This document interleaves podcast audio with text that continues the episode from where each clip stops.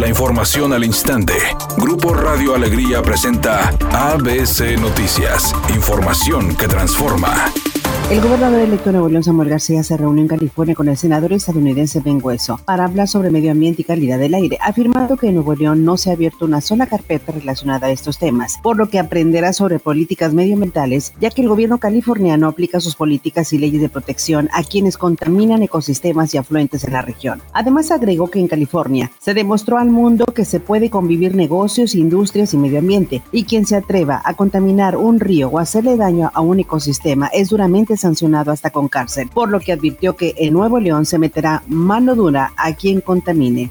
Mientras en la ciudad de Sacramento dijo que buscará que Monterrey sea sede de un espacio tecnológico con la presencia de importantes empresas a nivel internacional, ya que nuestra ciudad tiene la gran ventaja de contar con la cantidad y calidad de instituciones académicas como el Tecnológico de Monterrey, la UDEM, la Universidad Autónoma de Nuevo León, entre otras, además de ser la mejor economía del país.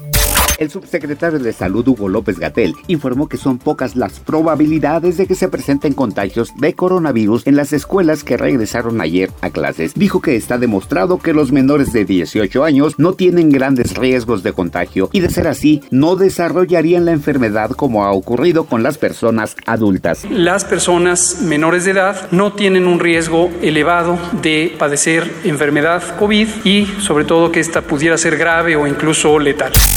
Lote de vacunas contra COVID-19 de Pfizer llegó esta mañana al Aeropuerto Internacional de la Ciudad de México, con 787.410 dosis de la farmacéutica estadounidense, la cual fue recibida por el director general de Birmex, Pedro Centeno, quien informó que con la llegada del nuevo embarque en México se suman 30.031.755 de biológicos de Pfizer recibidos, que representa el 31% del total de vacunas que han llegado a nuestro país.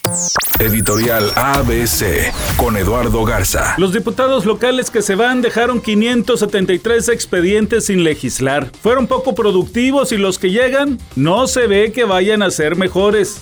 Aún y empiezan y ya traen su fiesta. María Guadalupe Guidi llegó por la vía plurinominal por Morena. Ahí le regalaron la diputación sin hacer campaña. Y como ya le hicieron diputada, pues ahí te ves Morena y ya les renunció. Ahora se fue a Movimiento Ciudadano. Carlos Rodríguez ganó por el Partido Verde. Igual tomó protesta como diputado y ya renunció. Ahora dice que es diputado sin partido. Y por si fuera poco, el Tribunal Electoral le quitó la curula a la morenista Anilú Bendición y le dio el triunfo al panista Fernando Adame. Esos son parte de los que harán las leyes en Nuevo León. Humberto Suazo ya está en la ciudad de Monterrey para jugar con Raya 2 en la Liga de Expansión. A pregunta expresa de ABC Deportes, el atacante chileno dejó en claro que viene a colaborar con el equipo de Aldo de Nigris, aportando su experiencia y calidad en la búsqueda del campeonato.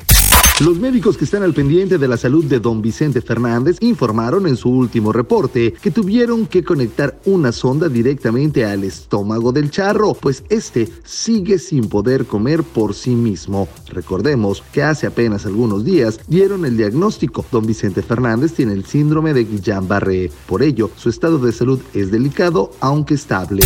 Hay un accidente grave que está generando tráfico intenso en la avenida Alfonso Reyes con dirección hacia el norte a la altura de Pedro Anaya en el municipio de Monterrey. Los automovilistas avanzan a 6 kilómetros por hora desde la avenida Calzada Guadalupe Victoria para que lo tome en cuenta. Vaya considerando otras alternativas. En este mismo ayuntamiento nos están reportando un percance en la gasa que conecta la avenida Revolución para incorporarse a Constitución con dirección hacia el norte. También puede considerar otras alternativas, pero a diferencia del primer reporte, en este punto no hay tráfico y tampoco se está generando carga vehicular. Es un día con escasa nubosidad. Se espera una temperatura máxima de 36 grados, una mínima de 26. Para mañana miércoles se pronostica un día con cielo parcialmente nublado. Una temperatura máxima de 36 grados, una mínima de 22. La temperatura actual en el centro de Monterrey, 34 grados. ABC Noticias. Información que transforma.